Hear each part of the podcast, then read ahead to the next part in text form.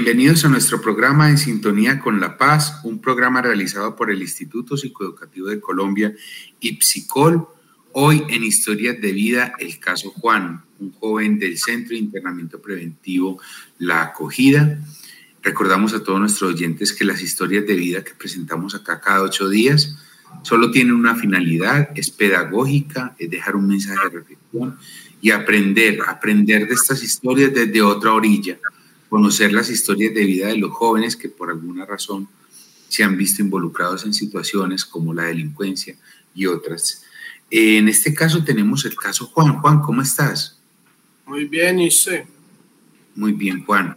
A todos nuestros oyentes les recordamos también que el invitado viene de manera voluntaria y que la historia de vida, el nombre del joven ha sido cambiado precisamente para guardar la identidad de nuestro invitado.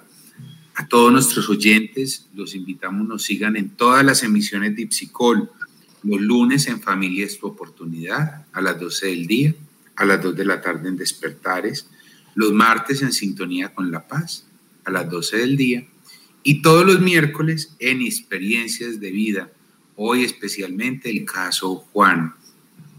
También quiero antes de empezar agradecer a todos nuestros socios estratégicos, en especial al Instituto Colombiano de Bienestar Familiar Regional Antioquia y también a la Secretaría de la No Violencia de la Alcaldía de Medellín. Vale recordar de que nos pueden seguir por el dial 1110 AM o también nos pueden acompañar por www.radiobolivarianavirtual.com vía stream. Hoy tenemos el caso Juan, Juan, en estos momentos te encuentras en el centro de internamiento preventivo. Sí, señor. Eh, ¿Por qué estás allá? Por hurto. ¿Llegaste por un delito? Sí, señor. Ok. Mm, más o menos cuántos años tienes, Juan? 17. 17 años. Eh, ¿La primera vez que robo, que te cogen por un hurto? La segunda, señor. La segunda. Es decir, empezaste más o menos a qué edad? Por ahí hace, un, hace unos meses, pues no mucho. Antes no estabas metido en nada de esto. No, señor. ¿Qué pasó? ¿Por qué te metiste en esto? Pues yo digo que las malas amistades, yo no dejase llevar. Dejarse llevar. Pues sí, dejarse llevar de las malas amistades tú te fuiste dejando llevar. Sí, señor. ¿Por qué te dejaste llevar? No sé, es quizás. Pues uno hace eso por la plata, quizás por eso. El dinero. Sí, señor. Ok, eh, antes de esto no estabas metido en absolutamente nada. No, señor. Absolutamente nada. Eh, ¿Consumes? No. Tampoco. ¿Cómo era tu vida entonces antes? No, yo estudiaba. Juan estudiaba. ¿En el colegio? ¿En qué año estabas? No, en una universidad ya. Ah. Sí, señor. ¿A qué edad terminaste tu bachillerato, Juan? A los 16 años. 16 añitos. o sea, un muchacho de casa, pues, obviamente con todos los problemas que pueden pasar en un hogar, pero, pero, pero normal. Sí. ¿Con quién vives tú? Con mi mamá. ¿Y tu papá? A mi papá, pues, pues no, nunca hemos sido así pues, cercanos. La que siempre estuvo ahí fue mi mamá, pues haciendo como el doble papel. El doble papel. Entonces tú chico de casa, colegio, no consumías, juicioso. Sí, señor. Iba bien en las materias. Sí. Y llegaste a la universidad y pasaste a la universidad. ¿Qué semestre estabas? En, el tercer, en el tercero. En el tercer semestre. Es decir, terminaste más o menos a los qué, a los... Terminé a los 16 y empecé al otro año, pues ahí mismo en enero. Sí. Ya en ese año ya está en el tercer semestre. ¿Y qué pasó? Como le digo, señor, uno deja sellar de las malas amistades. No saber pensar bien las cosas. Pues no ver la manito de las cosas. Más que todo eso. Claro, ¿y cómo eran esas amistades que conociste? Pues, de relativamente pues, malas, porque vean, pues sí, vean de, debido a eso. ¿Pero cómo eran, en términos generales? Pues algunos tenían amistades buenas, pues como todos, amistades buenas, amistades malas. ¿Eran compañeros de tu universidad, del barrio, de, de... No, conocidos del barrio. Conocidos del barrio. ¿Cómo te terminas involucrando con ellos? Pues no, así uno, pues uno lo va conociendo, si se va acercando, pues sí me entiende. Va viendo una amistad y pues, todo, pues una cosa ya la otra y así. Pero pues sí, los conozco, la otra? pues los conozco del barrio y ya después uno dejarse llevar de las, pues sí, dejarse convencer de hacer cosas malas y así. Pero tú nunca habías hecho nada malo, como tú dices. ¿Cómo te convencen de la primera, de la primera vez? quizás mostrándole a uno plata y así, pues uno se deja llevar, pues no piensa bien las cosas, pues se deja cegar por la plata. ¿Qué te dijeron? No, pues que así pues voy a conseguir mucha plata y fácil y rápido, que sin riesgo, ¿sí me entiende? Pues decía. Así. ¿Y qué fue lo que pasó la primera vez? La primera vez que, que lo hice. Sí. Pues me fue bien. ¿Y qué fue? ¿Qué hicieron? Un robo, una plata. No, pues dijeron que un, muchacho llevaba una plata, iba en un carro. Sí. Yo estaba con otro, si ya lo abordamos y le quitamos el bolso con la plata. ¿Y tú llevabas algún arma? Con una, una arma traumática.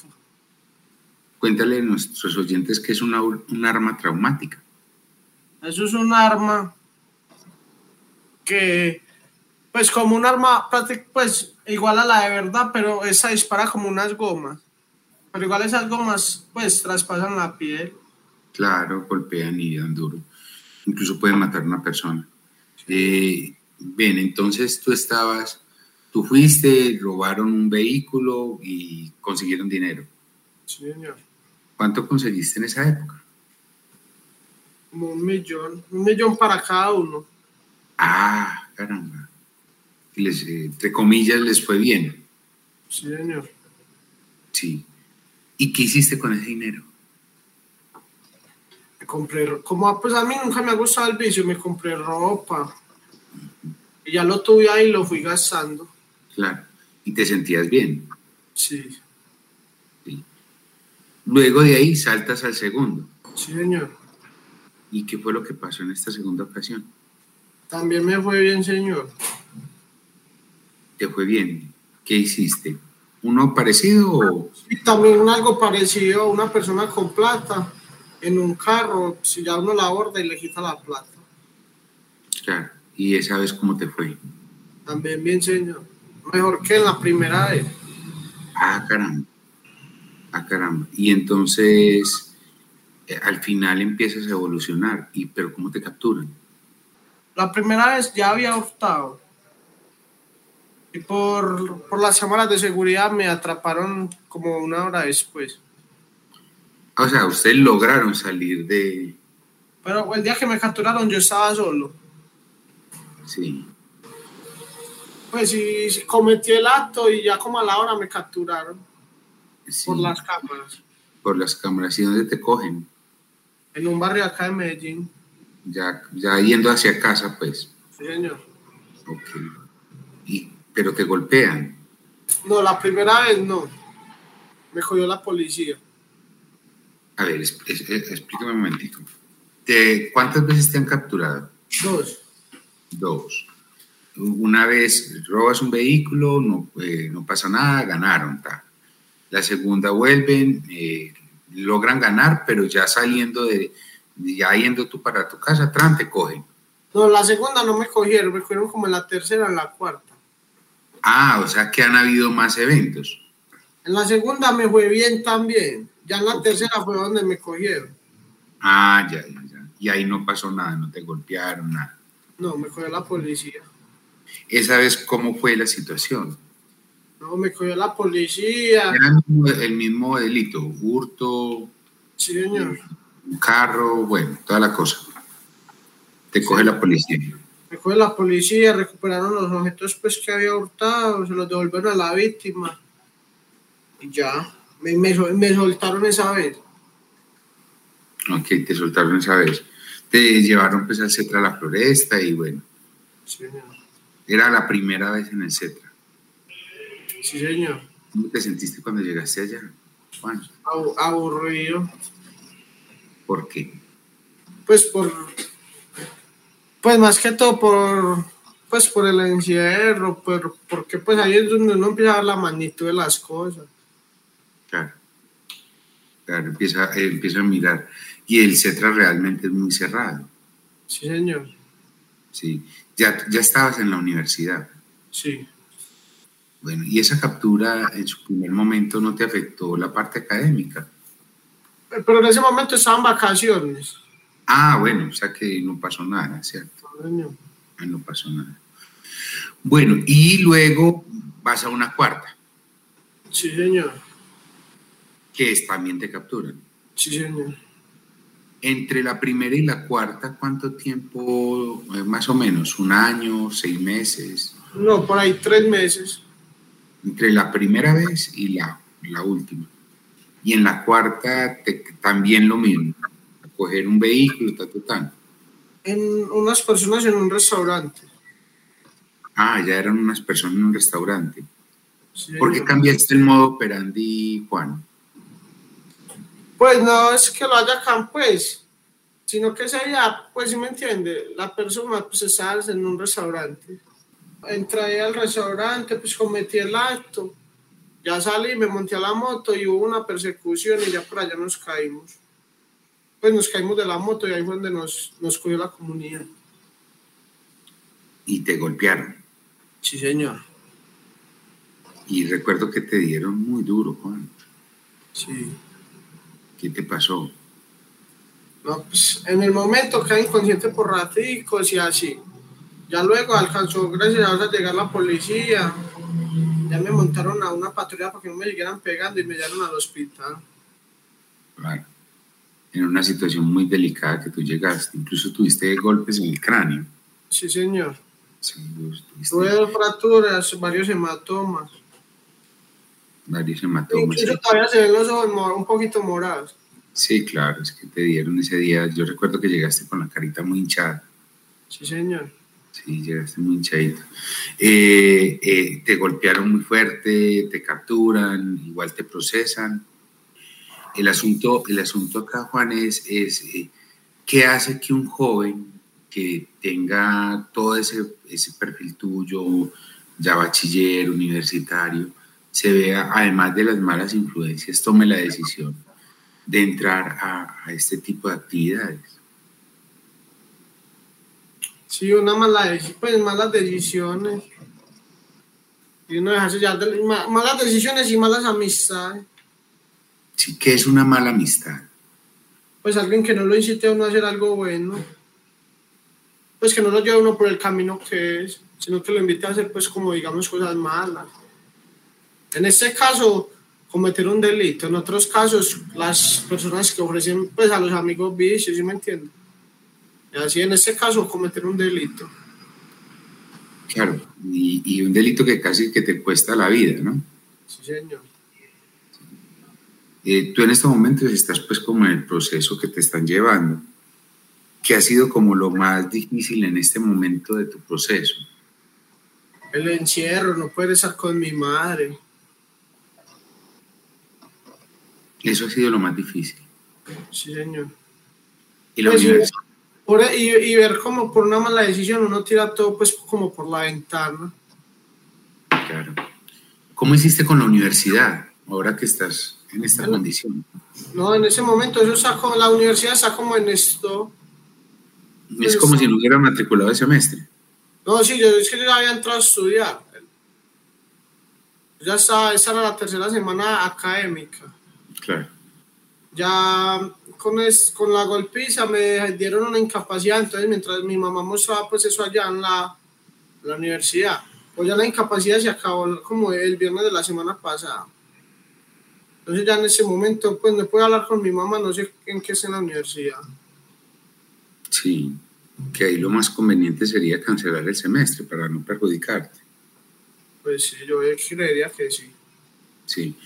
Bueno, me estabas hablando de que eh, en estos momentos, pues obviamente eh, estás, estás privado de la libertad y eso te ha golpeado muy fuerte con respecto a tu mamá. Sí, señor. ¿Por qué? Pues como yo soy hijo único, prácticamente pues, yo vivía solo con mi mamá.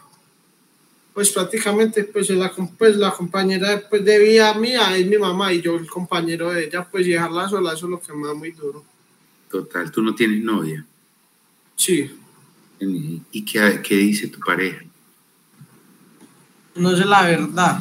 Pues es que acá, pues no, no he tenido comunicación con ella. Pues yo sé que le ha preguntado a mi mamá cómo estoy y eso, pero entonces hasta ahí sí. Ella no sabía que tú estabas metido en esto. No, no, señor. ¿Y tú por qué no le decías? Pues porque para mí, pues eso no es como un, un orgullo, ¿sí me entiende? Claro. Entonces, no, pues no me gustaba decirlo. ¿No te sentías como, como, como orgulloso de esto? Sí, señor. ¿Tú sientes que además de las malas amistades, este asunto te metió por el tema económico?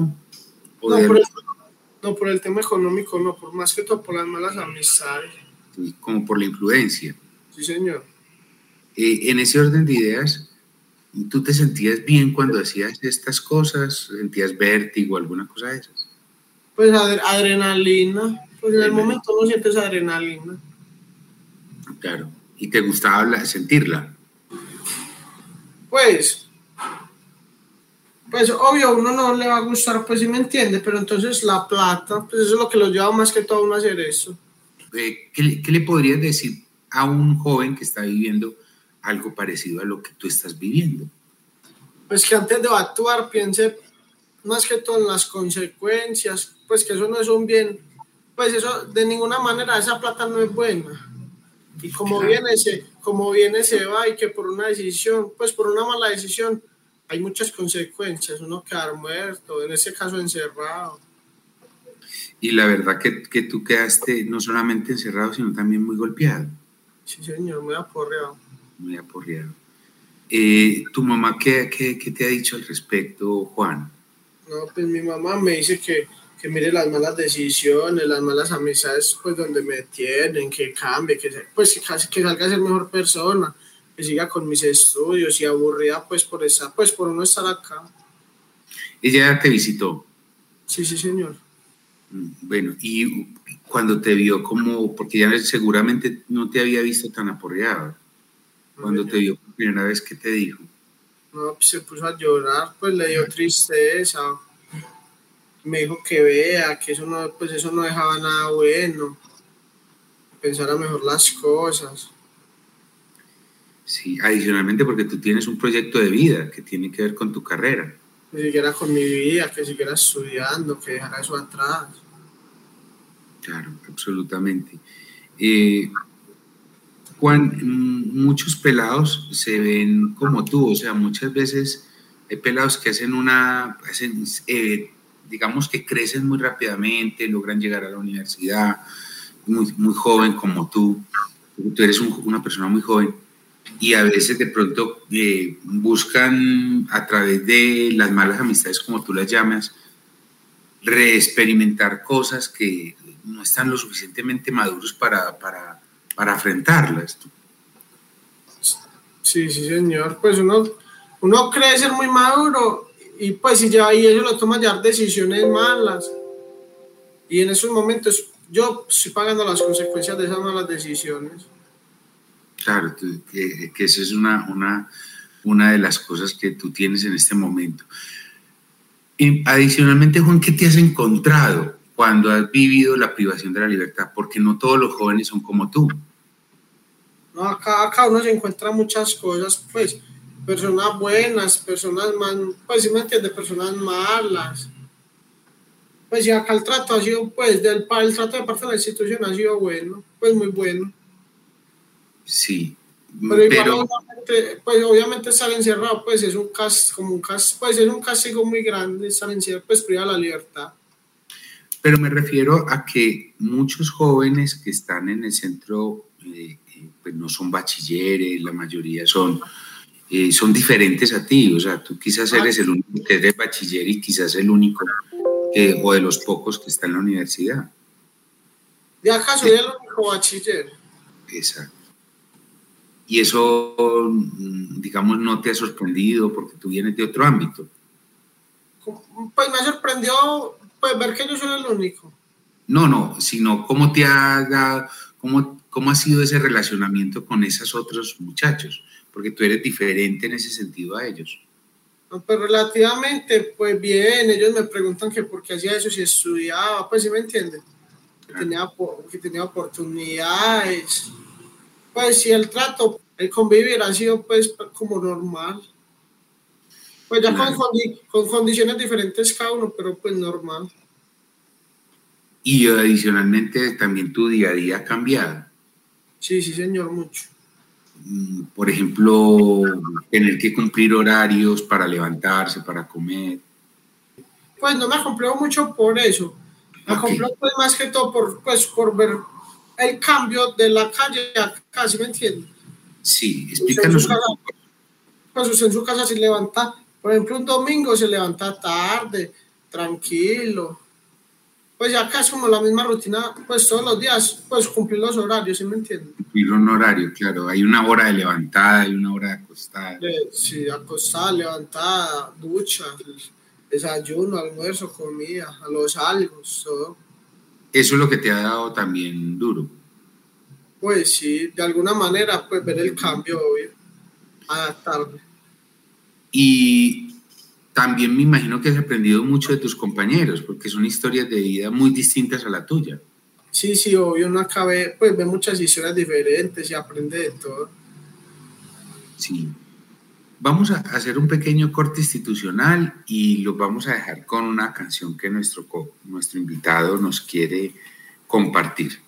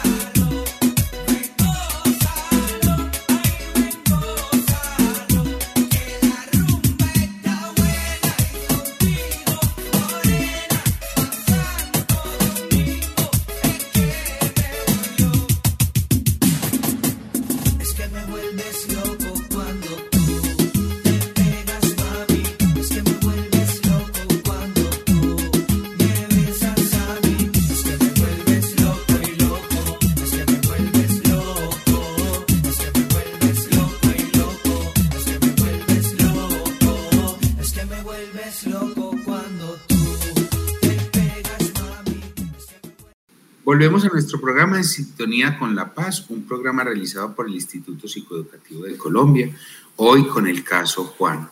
Juan es un joven que por alguna razón, como él nos indica, las malas amistades y otras malas decisiones, pues terminó eh, cometiendo un delito.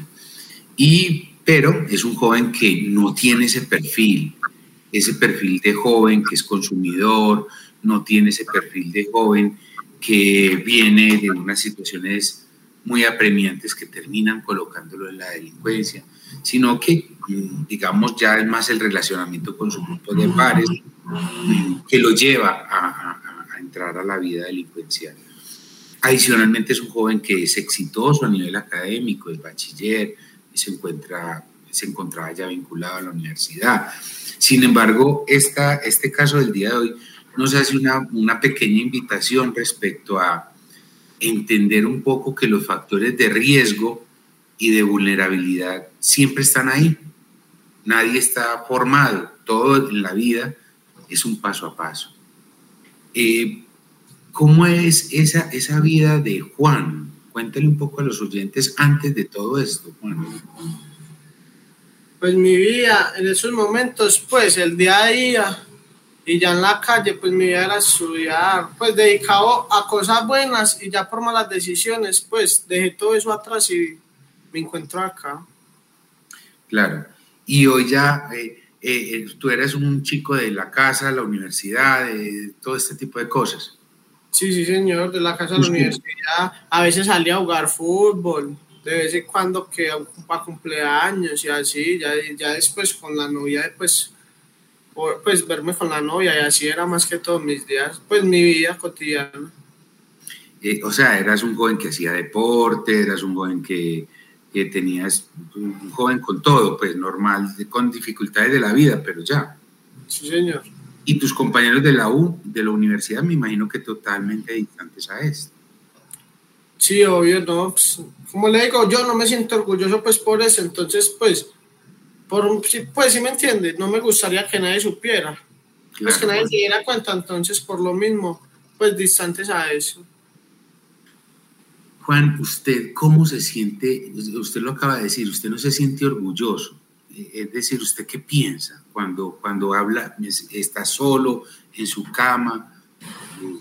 No, pues con arrepentimiento, tristeza, pensativo, pues sí me entiende. ¿Y qué pensando? ¿Qué cosas pues, pensando? Pues pienso en pues, las malas decisiones que tomé donde me llevaron, por dejar a, pues de cómo, pues cómo puede estar sufriendo mi madre. Y así, cómo me debe estar extrañando y eso. Pues y cómo la extraño yo a ella. Además que fue una confrontación muy fuerte para ti, Juan, ¿no? Sí, sí, señor. Esto, debió haber sido una, una confrontación fuerte te cambia casi que parcialmente la vida en su totalidad. Sí, sí, pues cambió toda la, pues, de la, pues de un momento a otro ya es diferente, pues fue diferente. Claro, eh, adicionalmente, como dices, o sea, tú no quieres que nadie se dé cuenta. Sí, señor. Sí. Eh, dentro de las posibilidades, Juan, está también de que el juez tome la decisión de dejarte privado de la libertad. ¿Has pensado en eso? Sí, obvio, uno acá piensa pues todo lo que pues como todas las, las cosas que pueden pues que pueden pasar, uno estando acá, pues sí me entiendes. Los riesgos, por ejemplo, de una sanción en otro, pues en un, otro internamiento. Como en este caso es la pola y así. Que eso cambiaría mucho. Pues las medidas, sí, sí, señor. ¿Y qué has pensado al respecto en caso tal? No, pues la verdad, ya uno acá, pues arrepentido, aburrido, pero igual ya uno se tiene que resignar y esperar a ver qué pasa. Ojalá sea, ojalá pase pues algo bueno, ¿sí me entiende? Para poder seguir con los estudios. Si no, pues ya uno acá ya le toca resignar, resignarse a lo que pase, pues pagar las consecuencias de lo que uno hizo malo. ¿Tú cómo te sientes? Esos momentos aburrido, muy arrepentido. Sí, claro. Claro, y me imagino que con un aprendizaje tremendo. Sí, voy aprendiendo día a día, pues, pues aprendiendo a ser mejor persona, a no salir a hacer lo mismo, ¿sí me entiende? A cambiar totalmente, a seguir mi vida buena.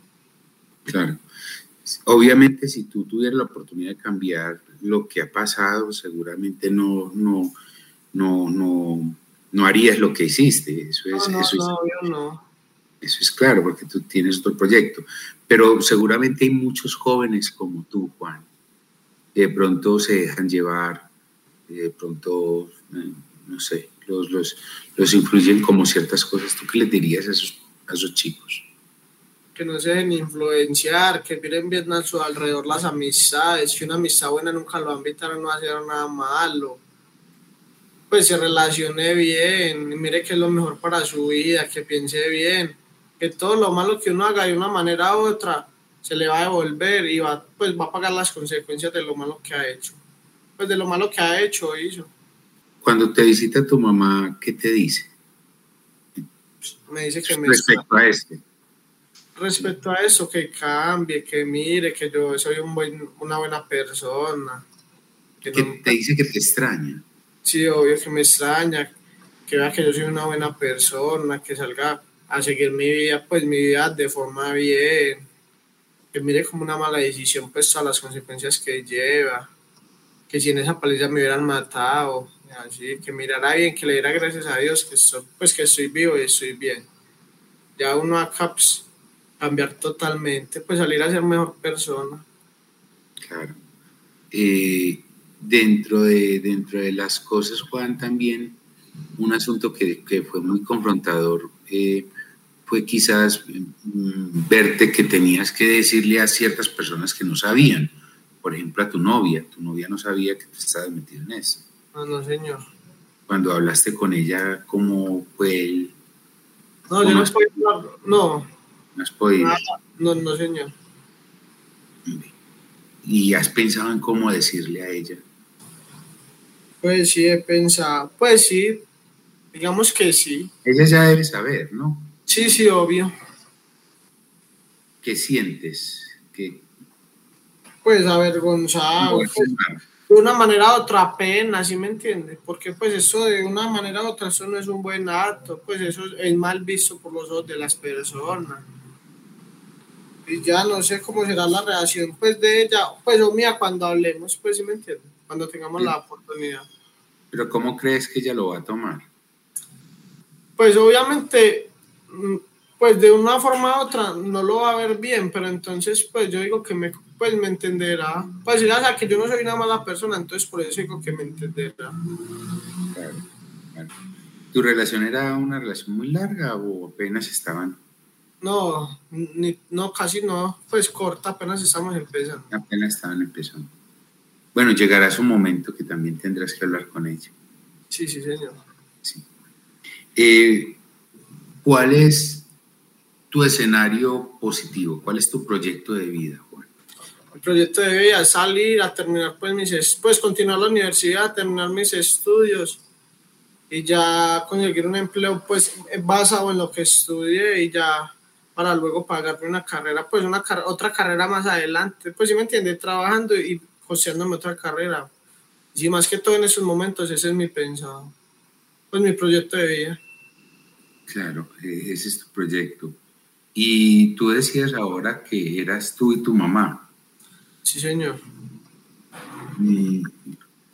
Frente a, tu papá no, ha, no se ha enterado de esta situación. Sí, yo, él ya, ya, está, pues ya está enterado. Sí, señor. Pero entonces él, él, pues él nunca respondió por mí. Pues sí me entiende. Entonces, pues más que todo, mi madre es la, pues, la que sufre en ese momento. Y, de- y tienes otro, pues está tu mamá, pero me imagino que hay un grupo familiar un poquito Sí, más sí. amplio. Sí, sí, señor, obvio. La familia, ¿cómo lo tomó? ¿Qué le dijo a tu mamá? ¿Se sorprendió?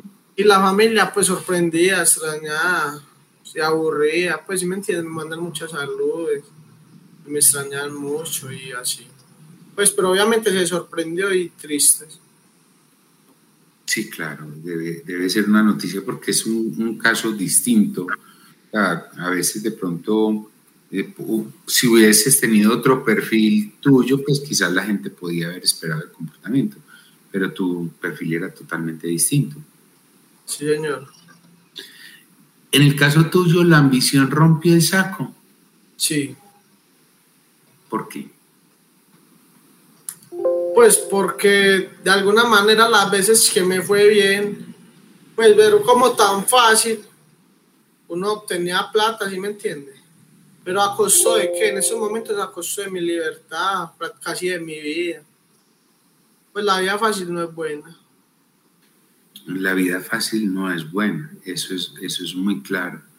Y a veces en el tiempo pareciera que fuera muy ventajoso de pronto lograr un objetivo corto con, con este tipo de vida y obviamente como tú lo decías, en, en, un, en, un, solo envío en un millón de pesos y en otro me fue mejor. Sí, señor. Es que da como esa sensación de que es posible labrar un futuro a punta de este. Pero también ahí se, se va, esta es una cadena que va cogiendo ventaja y que en un momento dado, cuando se menos se piensa, ya estás involucrado totalmente y perdido, perdido de tus horizontes, incluso también alejando a la gente que tú quieres, como es el caso tuyo. Sí, señor. Que de una u otra manera, mira que también terminaste distanciando a, a, los seres queridos. Sí, señor. Dentro de, ¿te habías pensado alguna vez en la vida metido en, esta, en este mundo? No, la verdad no. Pues desde chiquito siempre, pues mi sueño era estudiar, ser un profesional. Y pues, pues y como le digo, yo no tenía mucho tiempo haciendo eso, pues si me entiende, eso fue muy de, pues de hace poquito. Y la verdad, pues nunca, nunca me vi en esa situación. Sí, claro, eso, es que eh, lo que hablábamos ahora, tu perfil era totalmente distinto. Sí, señor. Sí. Eh, y en ese orden de ideas, em, dentro de la, dentro de la, ya este encierro que estás viviendo, ¿has sentido, digamos, culpa frente al acto ya, frente a la víctima? Sí, obvio, culpa, arrepentimiento, como le digo, culpa, arrepentimiento y tristeza. Has venido trabajando algo que se llama justicia restaurativa o prácticas restaurativas. ¿Has hecho alguna de esas? Pues de pedirle perdón a la víctima, eso es eso, ¿cierto? Sí, sí, señor. Pues yo, yo acá realicé una carta donde le pedía perdón a la víctima, a mi familia y en total a la sociedad. Pues y se las mandé, pues hice como varias copias. Pues una como a, la, a mi familia, otra a la víctima y otra al juzgado. Y en esas cartas, palabras más, palabras menos, ¿qué les estabas expresando? Que estaba totalmente arrepentido, que yo era una buena persona, que me dieran una oportunidad, pues más que todo eso, arrepentimiento, perdón. ¿Tú sientes que valió la pena hacerlo? La carta. Sí, claro. Pues de una manera u otra, obvio sí, porque pues ahí como que me desahogué, pues sí me entiende me quité como un nudo. Ya, pues, ya en esos momentos no sé, pues, cómo lo tomarán. Pero de mi parte sí valió la pena hacerlo. ¿Te liberó de algo? Sí, sí, señor. ¿De qué te liberó eso? Pues como de un peso. ¿Sí me entiende? Un peso que uno carga. Pues de no, pues me desahogué, quité pues el peso. Pues de una manera u otra quité un pedazo del peso. Pues pidiendo perdón, expresándome. Claro, es una forma también de liberarte un poco. Sí, señor. ¿Sientes que hiciste eso porque querías algún beneficio o porque realmente de corazón lo sentías? No, de corazón. Pues la verdad, de corazón. De corazón. Sí, sí, señor. Y bueno, eso pues obviamente, ¿cómo crees que lo pudo haber tomado la víctima? Él tuvo la oportunidad de estar en la audiencia.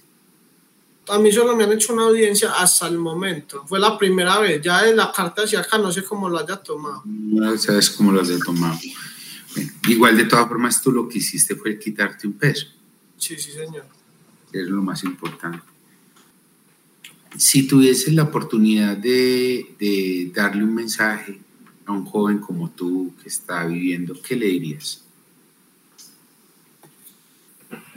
Que que mire bien a su alrededor sus amistades, con quién se relaciona, que valore mucho a su familia, que valore mucho la salud, la libertad, que no se deje llevar por caminos malos, que estudie, que sea buena persona, ya sea estudiando, trabajando, pues sí me entiende, que no se deje llevar por la plata fácil, que viva una vida bien, siendo una buena persona, que valore mucho a su familia, la salud, la libertad, todo. Que valore lo que a veces tiene uno y que a veces no se da cuenta, Juan, ¿no te parece? Sí, que a veces la gente, pues muy desagradecidos. Acá es donde uno aprende a valorar todo. Sí, cosas que a veces son, como tú decías ahora, hay cosas a veces que son insignificantes, pero que tienen mucho valor. Por ejemplo, levantarse, despertarse a la hora que uno quiere y no tener una rutina como la que tú tienes ahora. Sí, sí, señor. Una rutina. Levantarse, no ver a la familia. Mm, no ver a la familia, eso es. comerse, digamos que, por ejemplo, de una manera u otra, por ejemplo, pues se siente muy bien uno comerse, digamos, que un plato de comida hecho por la mamá de uno. Pues me entiende, acá esos mínimos detalles son los que uno valora acá adentro. Claro, algo tan simple pero tan grande como comer el plato de la madre. en una situación de privación de la libertad, pues usted come lo que está dentro del menú de la institución, que nunca va a tener el sazón de la mamá. Sí, oye. Sí, claro. Eh, finalmente, eh, ese mensaje también es un mensaje de, de, reflexión que nos lleva a todos, porque digamos que nadie está exento, Juan, de cometer un error. No hay, siempre tenemos que estar como muy atentos, también de, no estamos exentos de, en algún momento cometer un, un, por desespero, por malas decisiones, por lo que sea, cometer un error de este tipo que nos pueda llevar a una situación de esa. O sea, que no es un solo mensaje para, para adolescentes, sino que también es un mensaje que se extiende, claro, que se extiende. Que afortunadamente, Juan, lo cometiste siendo menor de edad. Sí, señor. Que de una u otra manera, mmm, si estuvieras en la justicia de mayores, pues ya sería otra cosa. Sí, sería muy diferente. Pues sí, mucho más peor. Sí, claro. Y esto te permite, digamos, replantear un poco tu vida y, y, y, pensarla pues ya futuro y saber que probaste ya de esto, pero jamás. No, no, pues no me, no me imagino volviendo a, una, a un, pues volviendo a estar en un lugar de eso y ya siendo mayor de edad, no. No, no es terrible. Es, es, es, pero bueno, de una u otra manera este sería como lo positivo dentro de, lo, dentro de eso tan, tan difícil que estás viviendo, Juan. Un aprendizaje, sí, señor. Absolutamente. Bueno, Juan, eh, eh, finalmente, si tuvieses la oportunidad de hablar con el juez que te está llevando el proceso y que obviamente al final él va a tomar una decisión y va a decir pues todo lo que tenga que hacer por ley, pero tú también estás viviendo algo ahí adentro. ¿Tú qué le, le dirías a esa persona del corazón? Que me perdonara, pues que me dieron una segunda oportunidad, que quiero, pues que quiero seguir mis estudios, para ser una mejor persona. Pues eso le diría yo, que me, pues sí, más que todo eso, que soy muy arrepentido, que, que busco el perdón, que quiero ser mejor persona, que quiero seguir mi vida. Claro. Y que has aprendido, me imagino, muchas cosas sí, ahí. Sí, obvio, acá es donde uno, pues acá es donde uno valora todo y aprende. Total. Total. Juan, muchas gracias, muchas gracias por haber venido a nuestro programa en sintonía con La Paz. Con mucho gusto. Bueno, Juan, esperamos que salgas muy bien de este problema. Muchas gracias por los buenos y deseos. Sí, y sabes que desde la institución te estaremos acompañando, Juan. Sí, señor. Bueno, a, a todos nuestros oyentes, muchas gracias por acompañarnos en nuestro programa en sintonía con La Paz. Le recordamos que este es un programa que se hace solamente con carácter pedagógico y, y, reflexivo. La idea es dejar un mensaje de paz a nuestros oyentes y que a través de estas historias aprendamos. Son distintas situaciones, en este caso particular un joven que por alguna razón de la vida ya mmm, tomó una mala decisión y bueno, terminó involucrado en un proceso de este tipo. Sin embargo, la reflexión que nos queda es que todos tenemos que estar muy atentos de nuestro modo de actuar y de nuestro modo de pensar y de las decisiones que tomamos, ya que en cualquier momento una decisión mal tomada puede desviar el camino eh, al que nosotros queremos llegar. A nuestros oyentes, muchas gracias, a nuestros socios estratégicos, el Instituto Colombiano de Bienestar Familiar, Regional Antioquia y la Secretaría de la No Violencia de la Alcaldía de Medellín. Muchas gracias por su acompañamiento y apoyo. Los invitamos, nos sigan acompañando a través del de, dial 1110 AM todos los miércoles a las 12 del día y por www.radiobolivarianavirtual.com vía stream.